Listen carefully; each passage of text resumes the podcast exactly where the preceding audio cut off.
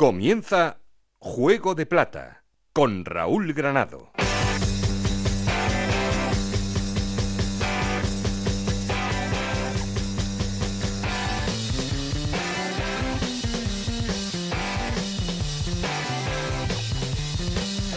Hola, ¿qué tal? Bienvenidos a Juego de Plata, el podcast Onda Cero en el que os contamos todo lo que pasa en Segunda División.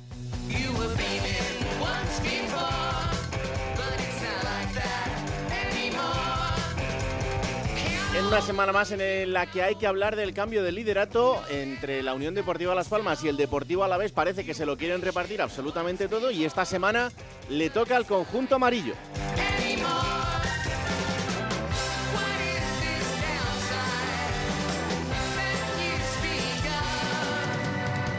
Fuera de esos puestos de ascenso directo, equipos que tienen mucho mérito, el Burgos y el Cartagena, que siguen golpeando a ritmo de victoria. Después está un Albacete también muy, muy meritorio. Y cerrando el playoff, el Eibar.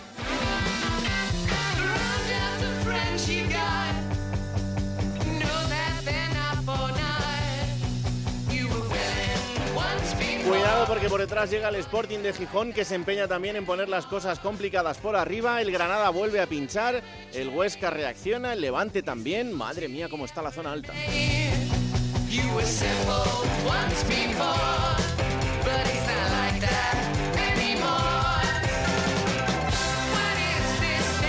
Y por abajo metidos en problemas, colista es el Mirandés, por encima el Málaga, por encima el Lugo y por encima el Real Oviedo, que ha despedido a John Pérez Bolo.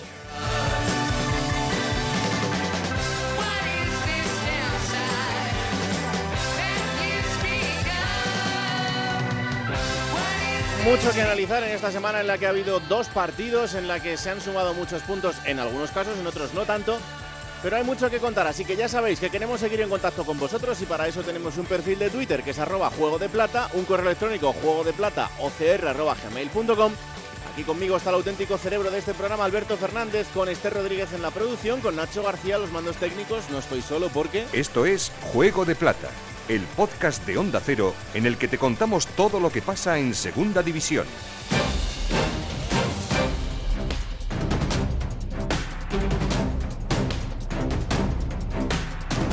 Empezamos la ronda de titulares en Vitoria porque el Alavés consiguió una victoria este fin de semana que no le sirve para estar en el liderato, Roberto Vascoy. Alegría en el Deportivo Alavés por haber finalizado esta semana de tres encuentros con esa victoria importante en Andorra, donde el equipo sin generar demasiadas oportunidades fue superior a su rival. Le dio la pelota e hizo el mismo partido que en su momento hizo en Mendizorroza frente a otro equipo que le gusta mucho jugar el balón, como es la Unión Deportiva Las Palmas. Dice García Plaza que su intención era exactamente esa y le salió a la perfección con ese gol de Luis Rioja en el minuto 75 que le da tres puntos para seguir en los puestos de privilegio de la tabla, una semana más en puestos de ascenso directo y dejando muy buenas sensaciones como equipo. No es una plantilla excesivamente brillante, le faltan mimbres, además con esa lesión de larga duración de Sila, pero está rindiendo al 110% de sus posibilidades y por lo tanto las sensaciones que transmite el equipo son eh, magníficas. Este próximo sábado cita en Mendizorroza frente al Sporting con un Mendizorroza que va a estar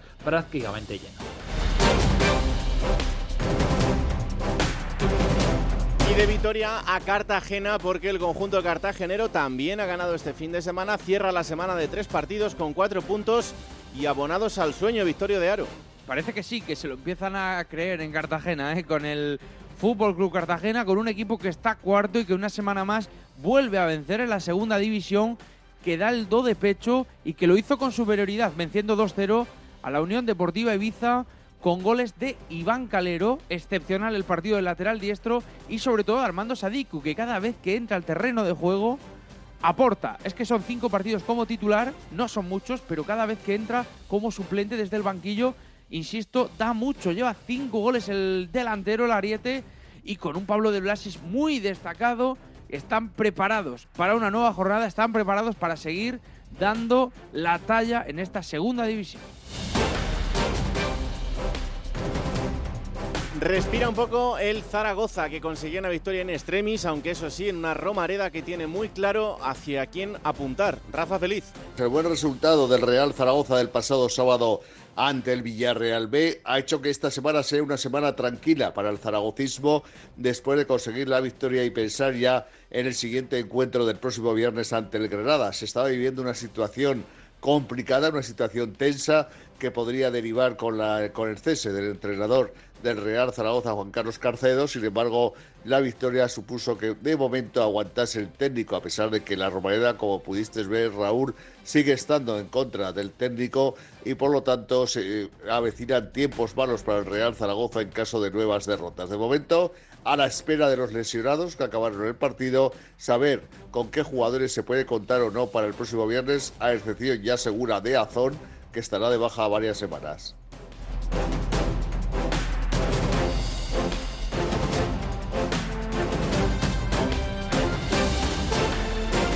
Situación complicada la del Lugo, que encadena dos derrotas consecutivas y está metido en la zona baja de la clasificación. Rubén Fernández Dorado. Los cuervos portan malos augurios para el hombre que ocupa el trono del Club Deportivo Lugo. Hernán Pérez queda tocado tras una nueva derrota, en esta ocasión ante el Málaga, y los rojiblancos caen a zona de descenso sin dar síntomas de poder reaccionar. La situación económica condiciona la decisión de un cambio en el banquillo y a la desesperada el club anuncia que José Lu Moreno se incorpora a los entrenamientos con el equipo para ultimar la recuperación de su lesión y en un futuro próximo intentar tapar las carencias del ataque lucense. El duelo de norteños ante el Burgos de este domingo se presenta como una final para un Lugo que combina una mala planificación deportiva con una inexistente idea de juego. Todo ello aderezado con el peor arranque de temporada desde el ascenso a segunda en el año 2012. Ser el decano de la categoría de plata parece ya una maldición que cada año se cobra una nueva víctima. El Lugo, acostumbrado a navegar en los puestos bajos de la clasificación, tiene en su mano romperla, pero es necesario un cambio de rumbo cuanto antes.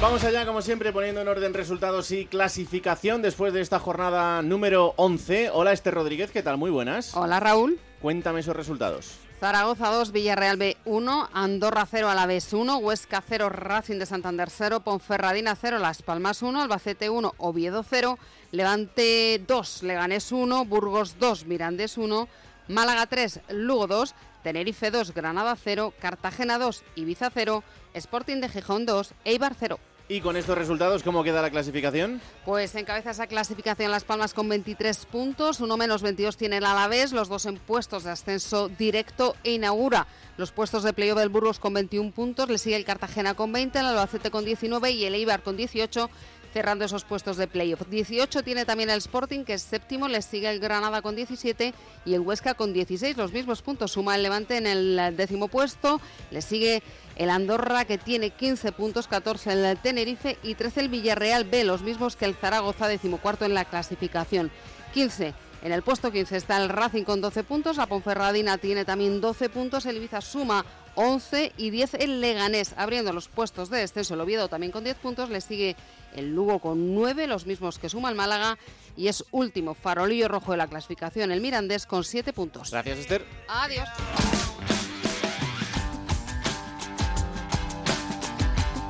Juego de Plata. El programa que puedes escuchar a cualquier hora del día.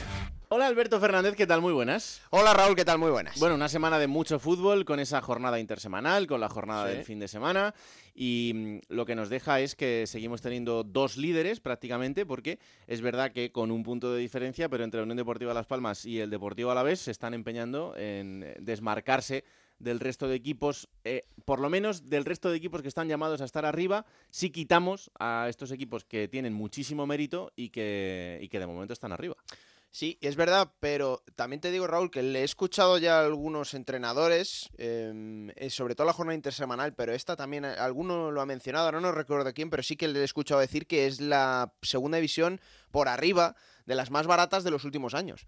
Y es verdad, o sea, tampoco tienen ese dominio los equipos de arriba, como dices tú, de puntos sobre, sobre el resto. Y claro, hay equipos de zona media-baja que están a seis puntos del playoff y gente que está rozando el playoff que está a tres puntos del ascenso directo, ¿no? Por lo tanto, yo creo que esa pelea Caranca, Caranca lo dijo el otro día. Eh, esa pelea que muchas veces es un tópico de la igualdad en segunda división, este año sí, la estamos teniendo también por arriba, sobre todo para que la gente de, bueno, digamos que los ciudadanos medios tengan acceso a, la gloria, ¿no? A poder luchar por, por el playoff, incluso por, por el ascenso directo, ¿no? Equipos como el Sporting de Gijón, que a lo mejor no lo pensaban y aunque hayan, no hayan tenido un inicio de temporada muy bueno, que haya cuajado, pues están ahí también, ¿no? Bueno, es interesante, ¿no? Es interesante, pero a mí me ha llamado la atención eso, ¿no? Y ya cuando se lo he escuchado a los técnicos, es verdad, no está tan cara como otros años. Bueno, pues vamos a ver qué pasa en las próximas jornadas porque eh, hay margen por delante para que haya equipos que lleguen desde atrás y que, y que pongan todavía esa situación eh, aún más apretada todavía para eh, sumarse a ese tren de equipos que quieren estar en, en, la zona alta. Vamos a arrancar con el líder. El líder es la Unión Deportiva Las Palmas con 23 puntos después de ganarle a la Ponferradina y de haberle ganado también al Lugo dos victorias en estos dos partidos más próximos porque lo anterior fue un empate. Hola Yendi Hernández, ¿qué tal? Muy buenas. ¿Qué tal, Raúl? Alberto, un saludo a los oyentes de Juego de Plata. Bueno, pues sigue marcando el paso la Unión Deportiva Las Palmas.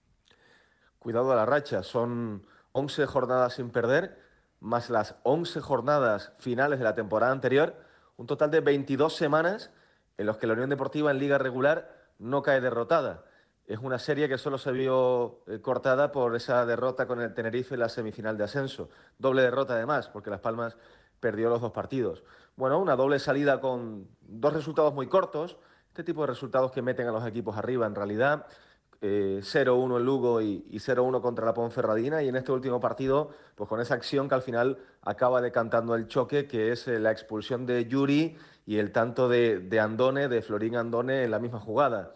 La verdad es que la expulsión de, de Yuri es clara viéndola por el, por el bar, eh, mete la plancha con mucha fuerza, eh, podía haber hecho mucho daño al tobillo de Jonathan Viera.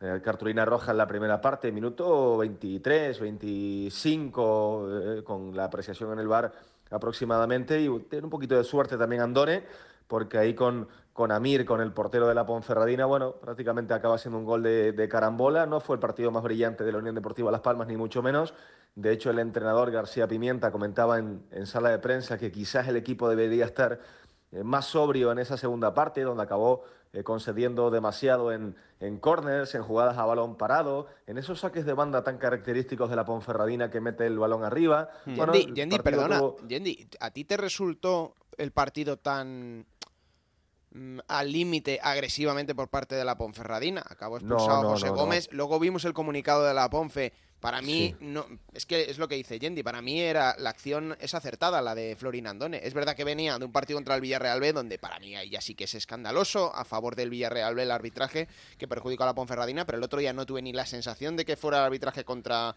contra ellos, ni de que tampoco fuera un partido agresivo.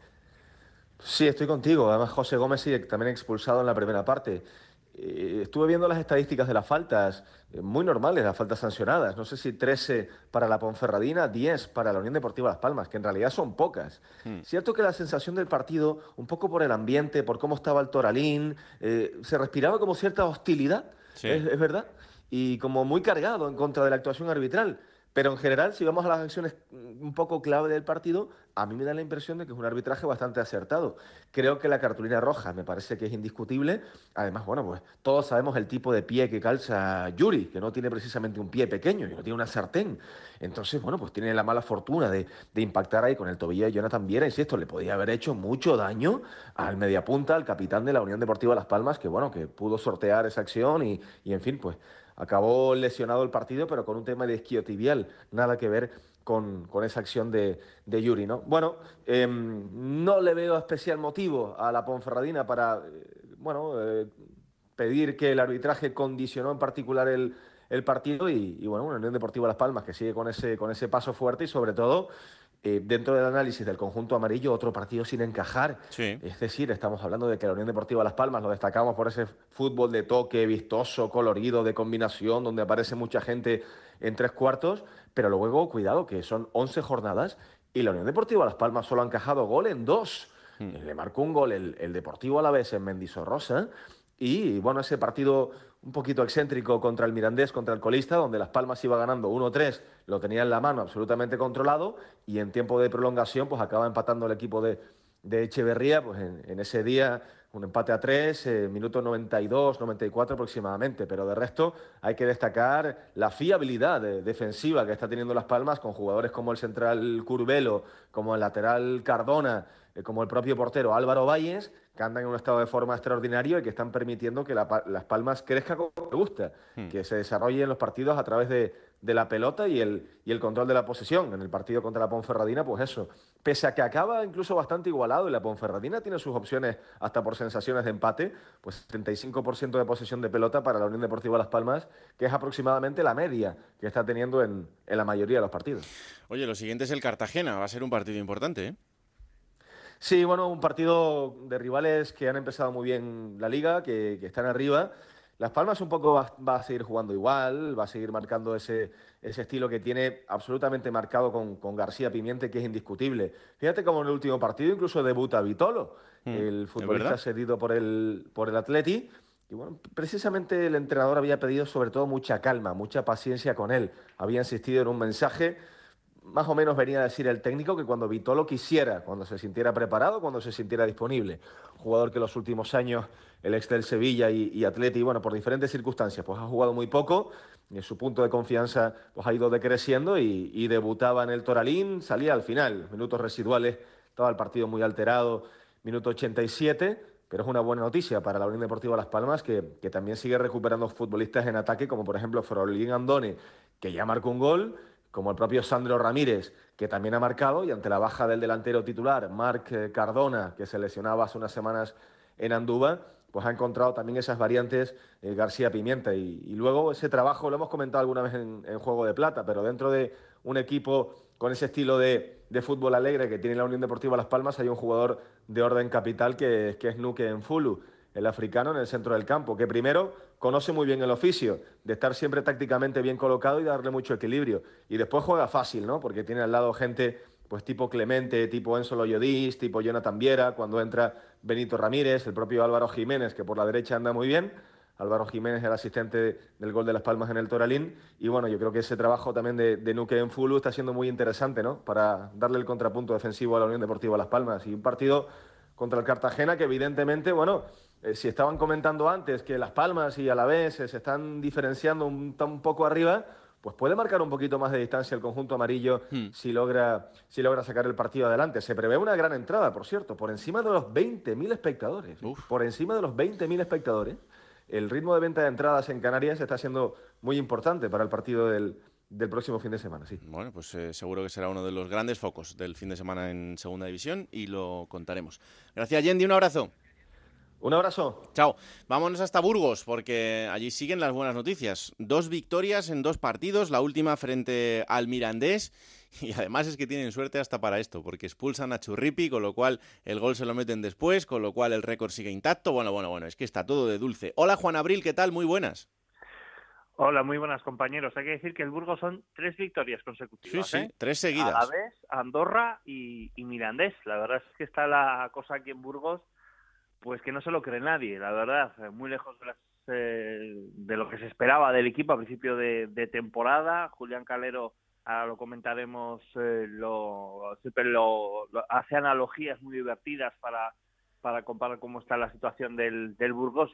Ahora mismo, pues la afición y el entorno y todo lo que rodea al Burgos de Fútbol, pues está un poco en una nube, ¿no? Después de, de cómo se ganó ese derby, de la forma en la que se produjo, de que efectivamente todavía siga manteniendo Zurriti y José Antonio Claro la imbatibilidad porque el gol lo encajó su suplente eh, Dani Barrio. Hmm. así que de momento pues, pues unas semanas eh, de, alegría máxima en el entorno del, del Burgos Club de Fútbol. Eh, no me extraña porque no, tiene un meritazo brutal. Y, ya no es que solo el, equipo empate que era lo que pasaba antes. Es que ahora resulta que ha ganado tres partidos seguidos. Es verdad que todavía con un bagaje goleador que, es pequeño porque ha marcado ocho goles Muy poco, y, tiene 21 puntos ¿no? que, que me parece una rentabilidad brutal para para las victorias y sobre todo para los goles, para los goles marcados.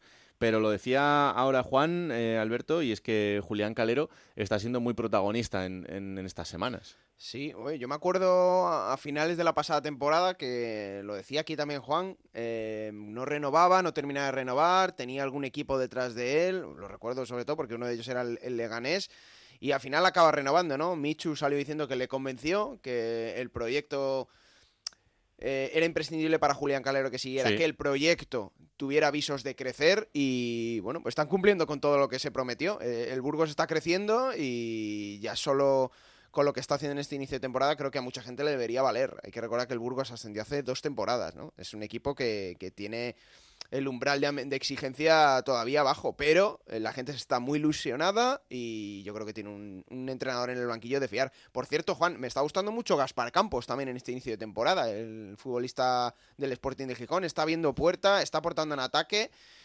Allí en Gijón están contentos porque, claro, era un descarte, sale cedido al Burgos y está funcionando. Sí, está funcionando además porque eh, Julián Calero ha conseguido encontrarle una especie de hábitat natural para que se pueda mover, porque el Burgos puede alternar con jugar con un punta fijo arriba, tanto Murad como Juan Artola, y detrás hay una línea de tres hombres que siempre está formada por los mismos habitualmente, por Alex Bermejo, por Curro Sánchez y por Gaspar Campos. Y Gaspar Campos puede aparecer tanto por banda como más tirando por el medio, que es por donde más daño está haciendo, y lleva dos goles en los últimos tres partidos, porque marcó ante el Alavés, marcó ante el Mirandés, eh, se le ve metido, se le ve con ganas, se le ve eh, contento en el campo, que era uno de los detalles que mencionaban en Gijón, ¿no? Como que se bloqueaba en, en los partidos y de momento estaban muy contentos con él en el, en el Burgos. Eh, Mitsu en, su, en la presentación del jugador decía que sabían la confianza que tenían en él, tanto en Gijón como en Burgos, por eso el Sporting le cedió obviamente sin, sin opción de compra y el rendimiento del asturiano está siendo, la verdad, muy positivo. Va a más como el rendimiento de la parcela ofensiva del, del equipo, que es cierto que llevan muy poquitos goles, las cosas como son, eh, no, no se tiene que ocultar la realidad, pero desde luego, pues bueno, por, para muestra un botón, es que los dos delanteros centros del Burgos, Artola y Moura, llevan un gol cada uno. El resto los han metido eh, jugadores de, de la segunda línea, ¿no? Que es la que más ocasiones genera en un equipo que le gusta mucho las transiciones, le gusta mucho salir rápido tras eh, recuperación de pelota, que no le importa que el rival tenga el control de la situación. Y bueno, sin ir más lejos, el, gol en el minuto 102 en el derby viene en una transición sacada por un, jugador que probablemente técnicamente sea el mejor de la plantilla, pero que apenas tiene minutos, como ese Saúl Berjón. Eso para que veáis cómo está ahora mismo el estado de ánimo general del, del Burgos Club de Fútbol, al que a día de hoy prácticamente le sale todo. Hmm. Bueno, pues lo siguiente es eh, ir a Lugo para enfrentarse al conjunto gallego este fin de semana, así que veremos qué sucede por allí en un conjunto en Lugo que ya contábamos en titulares, pues no está en, en su mejor momento, así que vamos a ver qué, qué, pasa. Gracias Juan, un abrazo. Un abrazo, por cierto, duelo curioso, ¿eh? ¿Sí? Este fin de semana. Hernán Pérez, entrenador del Lugo, Es verdad, se va a enfrentar a su hermano, a su hermano. a Michu, director deportivo del Burgos. En su día fue hasta su entrenador en el, En el Langreo, Langreo. O sea que sí, sí, sí, sí. Dos buenas piezas, la verdad. un abrazo, Juan. Un abrazo, chicos. Chao, vamos hasta Granada porque allí es que no terminan de, de estar tranquilos. Cuando parece que ganan un partido, como Vaya con el Sporting, y, y- y bueno, pues puede dar como para que eh, empiece- empecemos a ver ese Granada que, que necesitamos ver. Pues ahora llega el Tenerife y 2-0. Hola Pedro Lara, ¿qué tal? Muy buenas. Hola, muy buenas. ¿Qué tal? ¿Cómo Pues estáis? Ahí seguís instalados en, el, en la montaña rusa. Sí, sí, sí, ha desaparecido. El Granada Sporting apareció tres días más tarde. Bueno, pues eso es eh, el, el gran problema de este equipo y ya lo hizo a principio de temporada y se cayó y, y volvió a aparecer el día de, del Sporting con el 5-0 y volvió a desaparecer. en- Que el libro de excusas de Caranca cada día es mayor. Yo eso te iba a decir, que, ¿qué explicación Y- da Aitor Caranca? No, dice que la plantilla está cansada. Está cansada. Y ya está. La verdad es que una, una, un razonamiento bastante peregrino. ¿no? No ha entendido nadie aquí en, en la ciudad. Y, y bueno, la verdad es que el equipo no, no, el equipo no, porque también dijo el segundo gol venía precedido por un y es cierto, porque es verdad que se tenía que haber concedido córner a favor del Granada y no fue así y bueno siguió, pero claro, luego la jugada es muy larga, ¿no? Hmm. y a través de un defensivo el marcador 2 a 0 y sentencia del partido. Pero claro, lo que no cuenta Caranca es que el Granada no hizo ni un solo gol, que con 1-0 hubiera perdido igualmente, ¿no? Claro. A ver, el, el equipo no funciona, Raúl. El equipo no funciona y, y tampoco da buenas sensaciones. Es verdad que el día del Sporting, cinco llegadas, cinco goles, la efectividad fue aplastante, pero cuando el equipo sale fuera de casa, y, y claro, con el presupuesto que tiene que es el mayor de la competición con mucha diferencia, en el fondo no, eh, ya no sería otra cosa que no, que no fuera un ascenso directo, pero es que ni siquiera, ¿no? Y claro, naturalmente los aficionados son muy nerviosos y, y no entienden absolutamente nada. Y bueno, comprenden a Caranca que cuando habla de lo que está ocurriendo, la verdad es que lo, que, intenta transmitir, la verdad es que no lo entiende nadie. Es complicada la, situación, eh, pero bueno, la semana que viene lo, lo seguiremos analizando porque hoy tampoco tenemos la, la, mejor comunicación posible. El siguiente rival del Granada tiene que recibir en los Cármenes al Real Zaragoza, que viene con ese subidón después de haber conseguido una victoria en extremis el pasado fin de semana en la Romareda. Así que a ver si el Granada despierta en casa y volvemos a ver esa buena versión. Gracias, Pedro. Un abrazo. Un abrazo.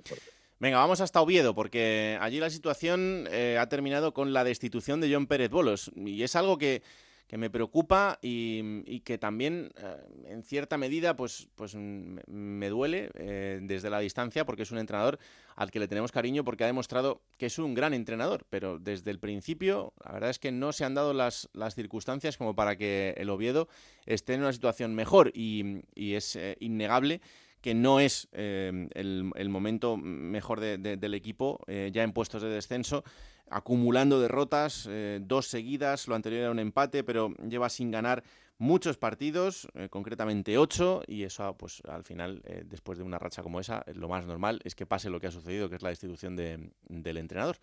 Hola Juan Gancedo, ¿qué tal? Muy buenas. Hola Raúl, ¿qué tal? ¿Cómo estamos? Que no se extraña la gente de este paso porque tenemos a, a Chisco en el taller, pero en, en nada lo, lo, tenemos de vuelta y entonces eh, Juan se nos sí. está encargando de, de, todo el fútbol asturiano. Está, está metiendo tantas horas extras que no sé cómo se las vamos a pagar, pero bueno, en algún momento pues eh, cogerá vacaciones, se irá a tres años y luego ya volverá con el Sporting en, en primera y jugando a la Champions. Pero, pero mientras tanto, eh, te tengo que preguntar por este Oviedo.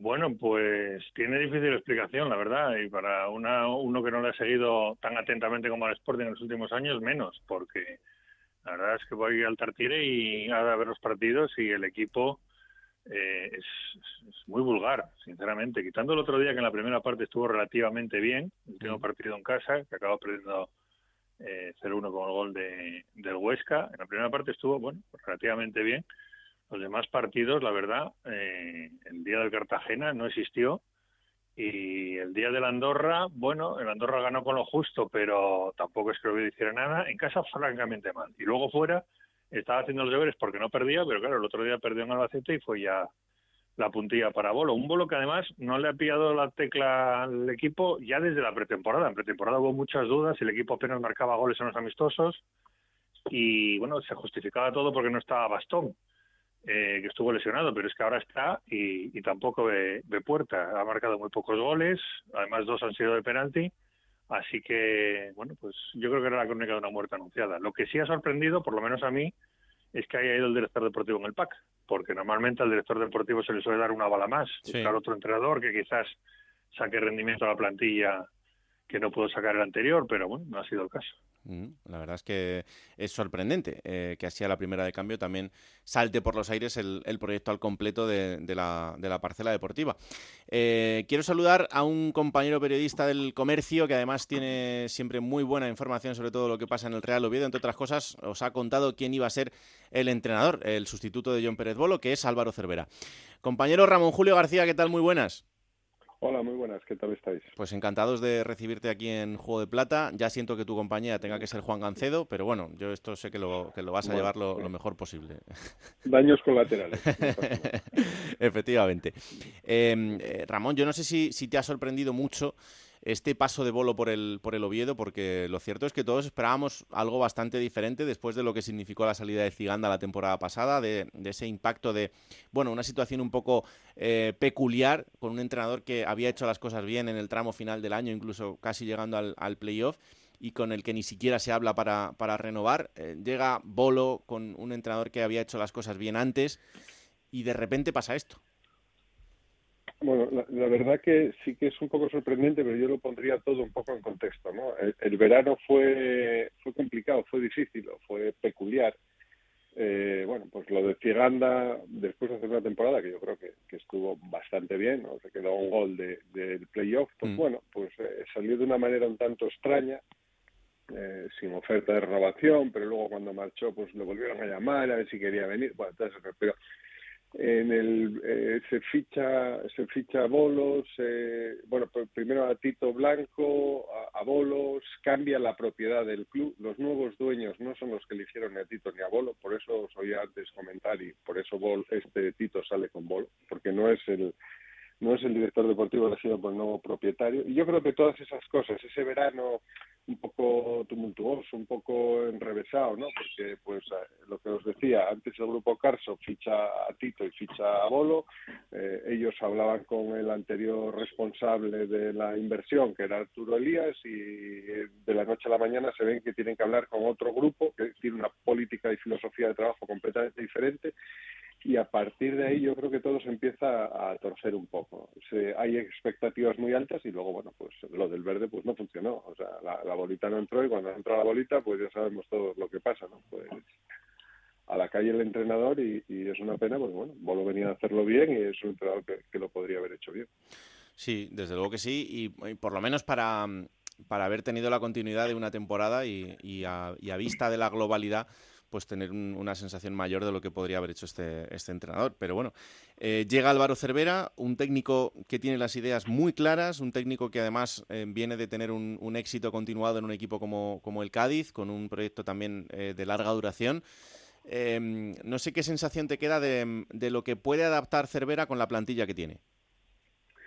Bueno, lo primero que no, me parece que sea una plantilla que se adapte muy bien a lo que quiera Cervera. Digo, por volver a lo más reciente, pues el Cádiz de Cervera tenía sentido con Salvi y Álvaro García y aquí no tiene nada parecido. Puede ser Viti o puede ser, no sé, poco más, ¿no? Que tenga jugadores rápidos y de contraataque. Pero bueno, yo creo que el, mensaje que se manda desde el club eh, es claro, es, lo que se quiere son resultados, ¿no? Porque si Álvaro Cervera, y además él es el primero que lo reconoce, es un entrenador resultadista que lo que le interesa pues es, es ganar y y bueno, pues eh, se olvida de preciosismos y de cosas raras y arma los equipos desde la defensa y, tal. y yo creo que en la situación en la que está Oviedo, pues es un poco lo que necesita, ¿no? Porque, a ver, vimos a muchos equipos que en teoría estaban hechos para otras para otras metas y te complicas la vida y, lo pasas mal todo el año. El Oviedo está en descenso. Es decir, Álvaro Cervero llega a un equipo que Cervero llega a un equipo que está en descenso, ¿no? y su objetivo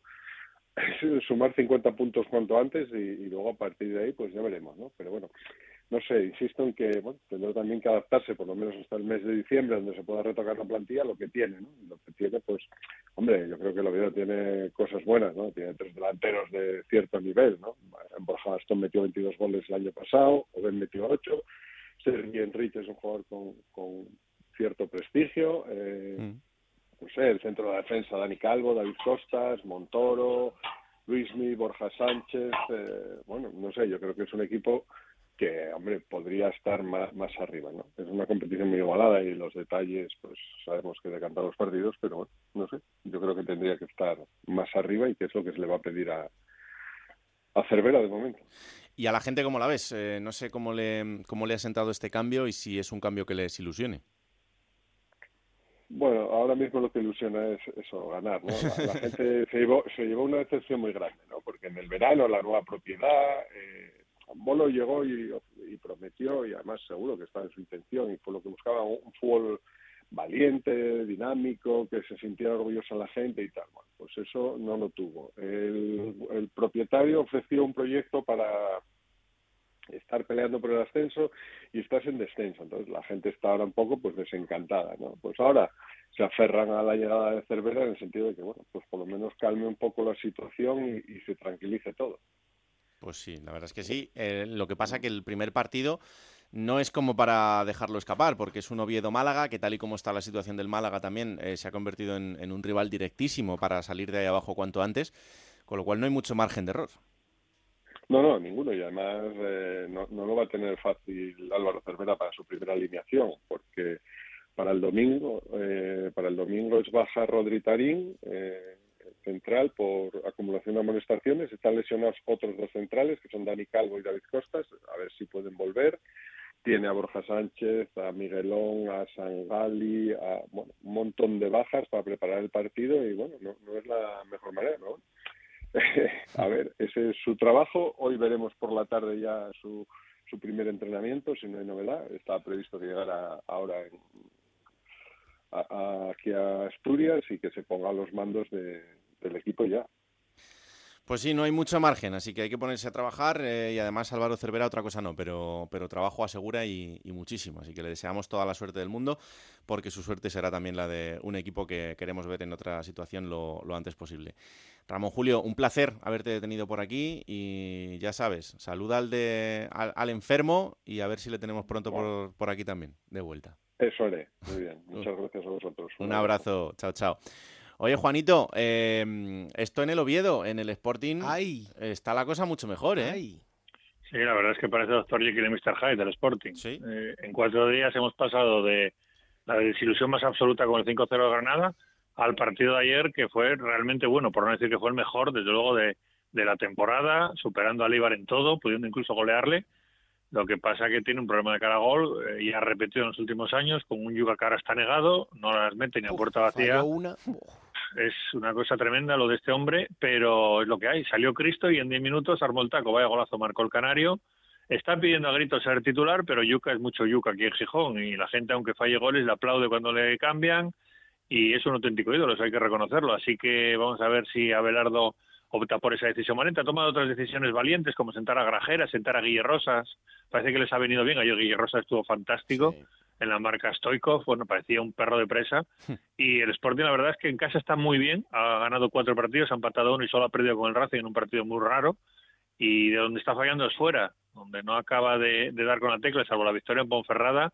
Lo demás son derrotas y, el empate de Tenerife. Así que, bueno, está eh, en ese, en ese, en ese intervalo, en esa situación en la que firmábamos que estuviera. Como por ejemplo decía ahora Ramón Julio Loviedo, también firmaría en la capital que estuviera ahí. Es decir, eh, nadie les va a exigir estar entre los dos primeros, nadie les va a exigir eh, jugar sí o sí playoff, pero por lo menos pelearlo, estar ahí eh, metido, unas jornadas más arriba, otras jornadas más abajo, pero llegar con opciones hasta el final.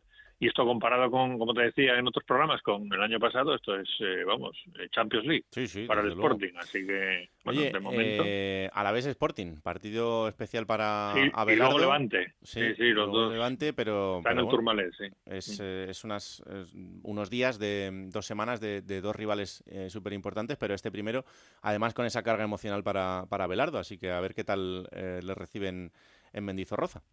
Sí, además es que, mm, a ver, ayer el Sporting igual ganó más que tres puntos, ¿eh? Hmm. ¿eh? porque no voy a decir que Abelardo estuviera cuestionado, pero venir de un 5-0 y no haber ganado a Leibar y ahora afrontar seguidos eh, a la vez y Levante, a mí me consta que hay cierto malestar por su parte también, porque igual no se ha entendido lo que ha querido decir en algunas ruedas de prensa, como aquella en la que dijo que el equipo no tenía, que el Sporting no tenía plantilla para subir, eh, está el chico este mexicano Jordan Carrillo, que ha llegado como estrella y que fue el mejor joven de la pasada temporada en la máxima categoría del fútbol mexicano, prácticamente inédito. Y eso es algo que rechina un poco a la propiedad. Y no voy a decir que estuviera cuestionado, pero, pero bueno, tres, cuatro resultados seguidos seguro va a abrir el debate en el, en el Consejo de Administración, porque además es que está en el paro buscando equipo Diego Coca, que es el que quedó campeón con Atlas el año pasado y que es íntimo amigo de ir a Ragorri. De hecho, hmm. ha dejado la final de temporada y han dicho, ha puesto un tuit ir a Ragorri diciendo, amigo, pronto nos volveremos a encontrar. Es decir, su, su sombra es alargada y, hombre, luego ahora mismo es imposible pensar en un reloj en lo que llevo, además la afición está con Abelardo. Pero como la cosa se ponga de, de cruces durante una rachita, mientras esté Coca por ahí sin trabajo, yo no pongo la mano en el fuego porque no pase algo, ¿eh? Eh, desde luego después de lo de ayer no, pero por eso te digo que ayer fueron más que tres puntos, ¿eh? fue más tranquilidad, más estabilidad del proyecto y bueno, ojalá siga la cosa así. Cuidado con los mexicanos, ¿eh? que ya has visto que... Sí, claro. Eh, a ver, estos son diferentes a aquellos y en realidad son rivales, pero igual son peores. Y si son peores, imagínate. No, ya cuando llegaron ya prácticamente lo echaron todo abajo, ¿eh? Quedó muy poca gente de la época Fernández. Pero vamos, no, no me gustaría a mí estar a criterio de ellos, porque viendo lo que ha pasado en Oviedo, fíjate tú que es que ayer recuperábamos en programa local las declaraciones de Martín Peláez, el presidente mexicano del Grupo Pachuca en el Oviedo, mm. sobre la plantilla, deshaciéndose en elogios con Tito Blanco, diciendo que estaban encantados, que no era super plantilla, que estaban muy contentos, que habían trabajado todos en equipo, y es que en 11 partidos en 40 días se los han cargado a todos. Sabemos que muchas veces se dicen las cosas de cara a la galería, pero es que rechina mucho eso, ¿eh? Eh, O sea, analizar el mercado de fichajes diciendo que ha sido todo maravilloso y a las 10 jornadas echar al entrenador y al director deportivo a no entender que menuda plantilla me habéis hecho. Es otra cultura. Los nervios, los nervios, amigo, que cuando, cuando te pasa la guadaña por encima, ahí ya no, no hay nada que hacer. Y, y bueno, a veces es cierto que tomar una decisión drástica a tiempo, pues luego te, te, ahorra muchos problemas eh, en el global de la temporada, pero, pero bueno, nunca se sabe. Está claro que Álvaro Cervera es un técnico contrastado en, en la categoría, pero como hablábamos ahora con Ramón Julio, eh, también hay que ver la plantilla. Y cuando Álvaro Cervera se ponga a funcionar con esta plantilla, yo creo que al principio le puede costar un poquito. Es Luego que no ya... es un técnico de inmediatez, ¿eh? No. A menos lo que lo hemos visto en Tenerife, en Cádiz. O sea, es un técnico que necesita. No, porque es un técnico eh, que quiere implantar un sistema que lleva Sí. un trabajo de varias semanas. Y, y claro, al final, ahora mismo lo, lo único que no tiene el Oviedo es tiempo para seguir perdiéndolo. Claro, vosotros acordaros cómo fue el ascenso en, en Cádiz. Fueron tres años que parecía que iba a subir de, de, vamos, de largo en febrero, tres batacazos después y al cuarto sí subió. No creo que vaya a tener cuatro años en Oviedo, ¿eh? No, no, no, no. Eso No, ya te no, digo yo que, ya te digo yo que luego así hay, plaza- hay plazas donde sí te dan cuatro años, pero hay otras donde no. Sí. Y Oviedo, Málaga, Gijón, cuatro años en segundo entrenador no los aguanta. Eso es un mundo. Acaban, acaban todos como Guardiola cuando salió del Barça. Bueno, anda, eh, pendientes de lo que pase en Mendizorroza y la semana que viene te vuelvo a llamar, ¿eh? Muy bien, aquí estaremos. Un abrazo a muy fuerte. Mira, hay uno que conoce muy bien a Tito Blanco que, que vamos a Sí. saludar ahora. Hola Jordi González, ¿qué tal? Muy buenas. Hola, ¿qué tal? Raúl, Alberto, ¿cómo estáis? Además, yo sé que le, que le guardas cariño de, de esa etapa en, Sí. el, en el Levante eh, y desgraciadamente en el Oviedo, pues por el momento no, no ha tenido un, un gran paso. Muy sorprendido, ¿eh? Muy, muy sorprendido por todo lo que, lo que ha ocurrido. Eh, tuve la ocasión de poder hablar ayer eh, con él y la verdad es que estaba pues eh, circunspecto, ¿no? Por Mm. decirlo de alguna manera, con todo lo que había ocurrido en, en el Oviedo durante las últimas semanas y, y lo convulso que, que se ha encontrado este club en las últimas semanas. Bueno, ¿y ahora qué hacemos? Porque, claro, se destituye a Medinafti, eh, se queda Felipe Miñambres de manera interina, o así lo hemos entendido, eh, mientras eh, había otra solución, pero dos partidos, dos victorias. Sí, ya te lo contaba el pasado martes, que avanzábamos el nombre de, de que la opción número uno y casi la única en el Levante Unión Deportiva era Javi Calleja y hoy martes también eh, pues eh, va a ser eh, o ha sido presentado, mejor dicho, el nuevo técnico del, del Levante Unión Deportiva, Javi Calleja, que se convierte en el nuevo entrenador del Levante Unión Deportiva durante las dos próximas temporadas. Este año más otro, siempre y cuando se esté en la máxima división del fútbol nacional. En caso de que no ascienda, pues eh, habría una forma eh, fácil, como suele ocurrir, de resolver el contrato el eh, próximo verano. Esperemos que, no sea así, pero sí, seis puntos, eh, seis puntos importantísimos, sobre todo para, para, para cómo coge el equipo ahora mismo Javi Calleja. Va a tener más chance, ahora mismo es noveno, ha sumado esos seis de seis que le hacen estar más cerca de la zona de arriba que de la zona de abajo, porque antes de coger el equipo Felipe Miñambres, eh, con Medinafti el equipo se había colocado a dos puntos de la zona de descenso, a la primera red, y ahora pues con mayor tranquilidad, con la confianza también, con el desbloqueo mental para muchos futbolistas de haber conseguido esas dos victorias eh, ante el Mirandés en Andúba y ante el Leganés en el eh, Ciutat de, de Valencia y encarando ya ese primer partido ante el Ibiza. 6 de 6, Felipe Miñambres. Hombre, eh, yo creo que es meramente anecdótico, ¿no? Sí, hombre, Eh, claro. De hecho, lo decía el propio, el propio Miñambres. Bueno, pues es un equipo al que todavía le está costando sacar muy mucho los partidos adelante, más allá de, de lo que es la dificultad de la segunda división, que creo que aquí todo el mundo conoce, y que ahora, pues, eh, sobre todo gana en esa confianza. Y ya con Javi Calleja a los mandos, que bueno, eh, es un entrenador que si lo comparamos con los últimos que han llegado al Levante Unión Deportiva, es totalmente diferente, porque es un entrenador que tiene experiencia. Eh, fíjate, eh, en un año el Levante se ha cascado cinco entrenadores. Sí, sí, entre Paco López, que parece que esto ya es del Pleistoceno, pero es que Paco López completaba, o mejor dicho, arrancaba la temporada el, año pasado con el Levante Unión Deportiva en Primera División. Luego vino Javi Pereira, estuvo siete jornadas, luego vino Lisi, se fue Lisi, vino Nafti, se fue Nafti, ahora Felipe Miñambres de forma interina y ahora Javi Calleja. Hombre, no son buenas noticias para el Levante. que, todo esto esté ocurriendo en, en, menos de, en menos de un año y medio. Pero bueno, vamos a ver si, si se quiebra otra vez el, el, rumbo para el Levante Unión Deportiva, si se quiebra en lo positivo.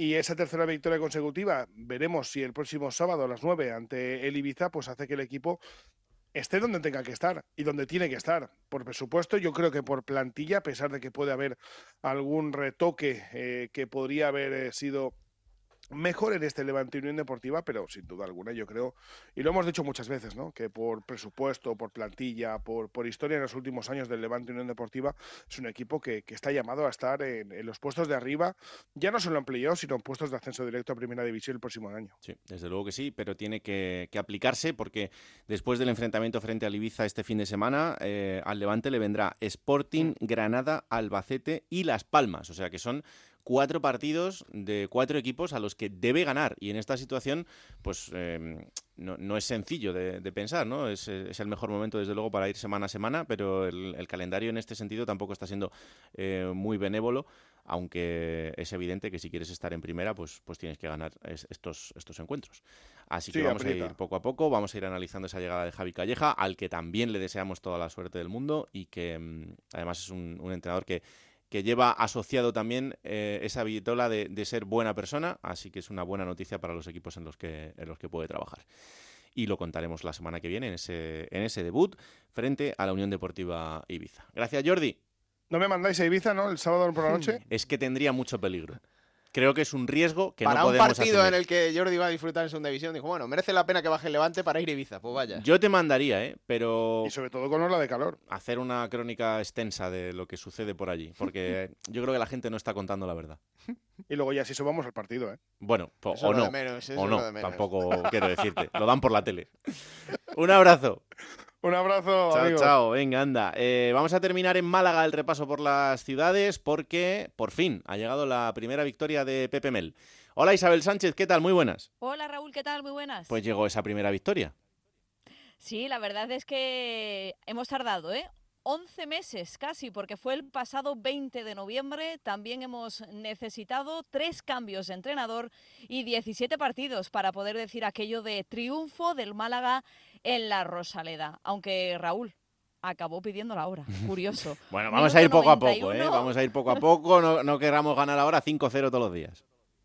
Desde luego que sí, porque iba el Málaga ganando 3-0 en el minuto 91 y en esa recta final de partido, en los cinco minutos de prolongación que dio González Esteban, el árbitro del partido, fue cuando encajó los dos goles, cuando llegaron los dos tantos de el Lugo para acabar el partido con ese Málaga 3, Lugo 2.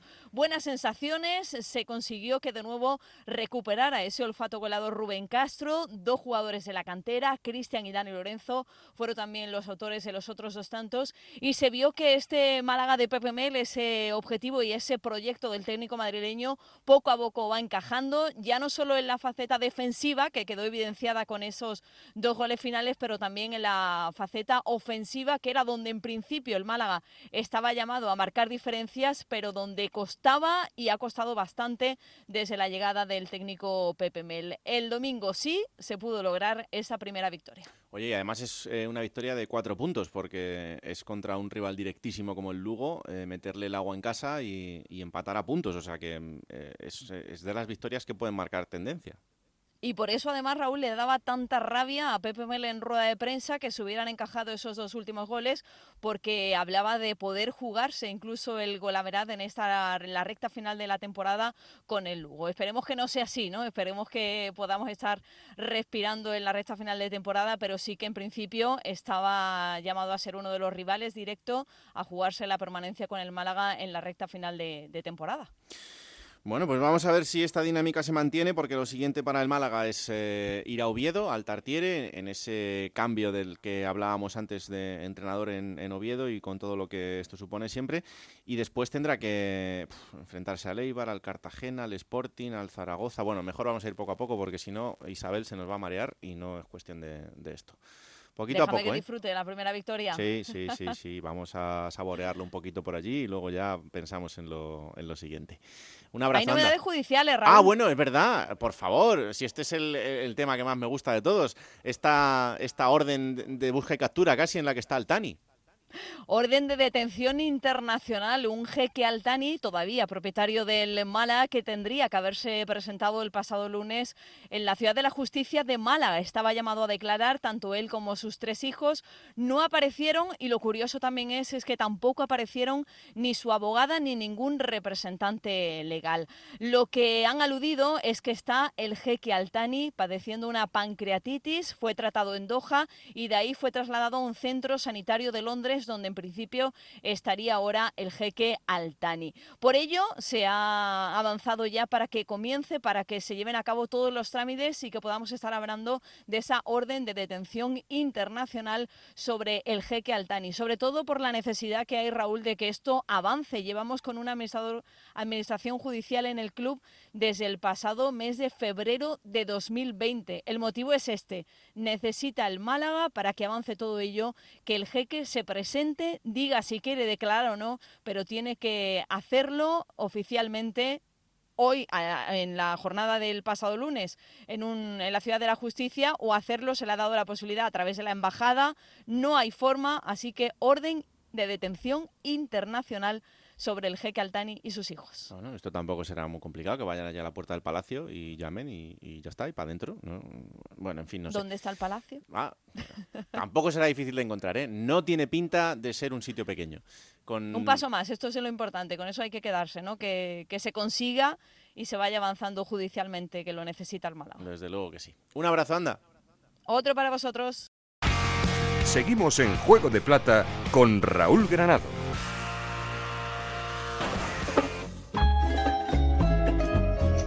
Plata o plomo. Soy el fuego que arde tu piel, soy el agua que mata tu sed. Miedo me das. Pues vamos allá, ¿no? Sí. Vamos a empezar por La Plata, ¿eh? porque con todo el merecimiento, lo hemos dicho antes, este Burgos de Julián Calero con 21 puntazos, una victoria más en un derby, con uno menos, ganando, además a 14 minutos de añadido, ganando al final. Eh, le da un poco de épica también a, la gente que estuvo en el plantillo y que disfrutó mucho. Y pues es para Julián Calero, evidentemente, porque está haciendo del Burgos un equipo. Me parece muy bien. Sorpresa para todos, incluso para ellos mismos. Sí. Escucha al técnico de Parla. A ver. Mira, nos llevamos la victoria, tres puntos, 21 es una locura para nosotros a estas alturas. Nueve en esta semana, que ya es la leche. Y, y bueno, disfrutando de una situación inesperada, insólita y que el público se lo está pasando, como dirían en mi pueblo como un cerdo en un charco, pues que se revuelquen en el charco y se llenen de barro hasta las orejas. Así que que lo disfruten porque es un momento que la ciudad y el equipo lo tiene que disfrutar. Muy explícito. Una gran analogía, una gran metáfora utilizada muchas veces en los programas de radio. Y no, y que dice también pues el momento de felicidad que están viviendo en Burgos. Pues sí.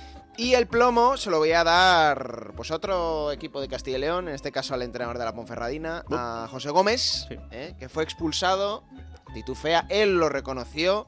Y yo creo que le cuesta el partido a su equipo, porque a partir de ahí la Ponferradina no supo reaccionar, mucho menos desde el banquillo.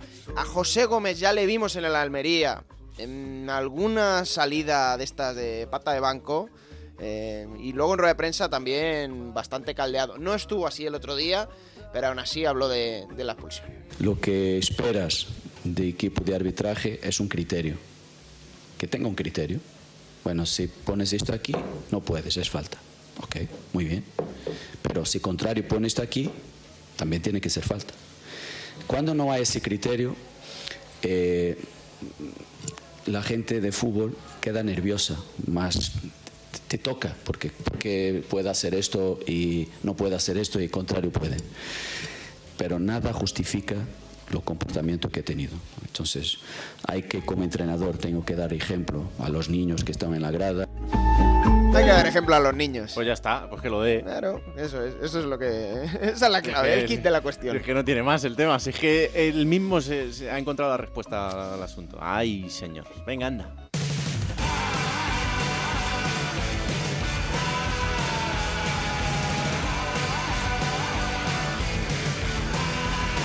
Vamos a por la jornada número 12 que va a empezar este viernes, Raúl, a las 9 de la noche en el nuevo Los Cármenes con ese Granada Real Zaragoza. Para el sábado a las 4 de la tarde, Villarreal B Andorra. A las 6 y media y dos partidos, el Alavés Sporting de Gijón y el Mirandés Huesca.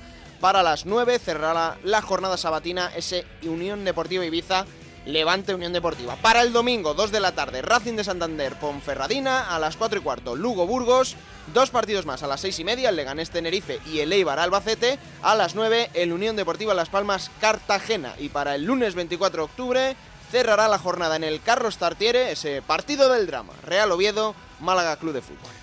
Pues esto será todo el fin de semana. Ocurrirá en Radio Estadio, os lo contaremos los resúmenes en Radio Estadio Noche. Aquí estaremos el martes de la próxima semana para analizar lo que haya sucedido en esta nueva jornada de la Liga en Segunda División. Esto es Juego de Plata, el podcast de Onda Cero en el que os contamos todo lo que pasa en Segunda División. Disponible cada martes a partir de las 5 de la tarde en Onda Cero.es para que os lo descarguéis, lo compartáis y le digáis a todo el mundo que existe este bendito programa que hacemos con tanto cariño. Que la radio os acompañe. Chao.